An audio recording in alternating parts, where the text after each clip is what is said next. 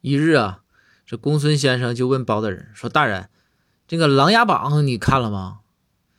包大人瞅了瞅公孙，说：“说公孙，说你也不知不是不知道本府的这个原则。”公孙说：“就大人，您这原则太多了，您这原则到底是啥呀？”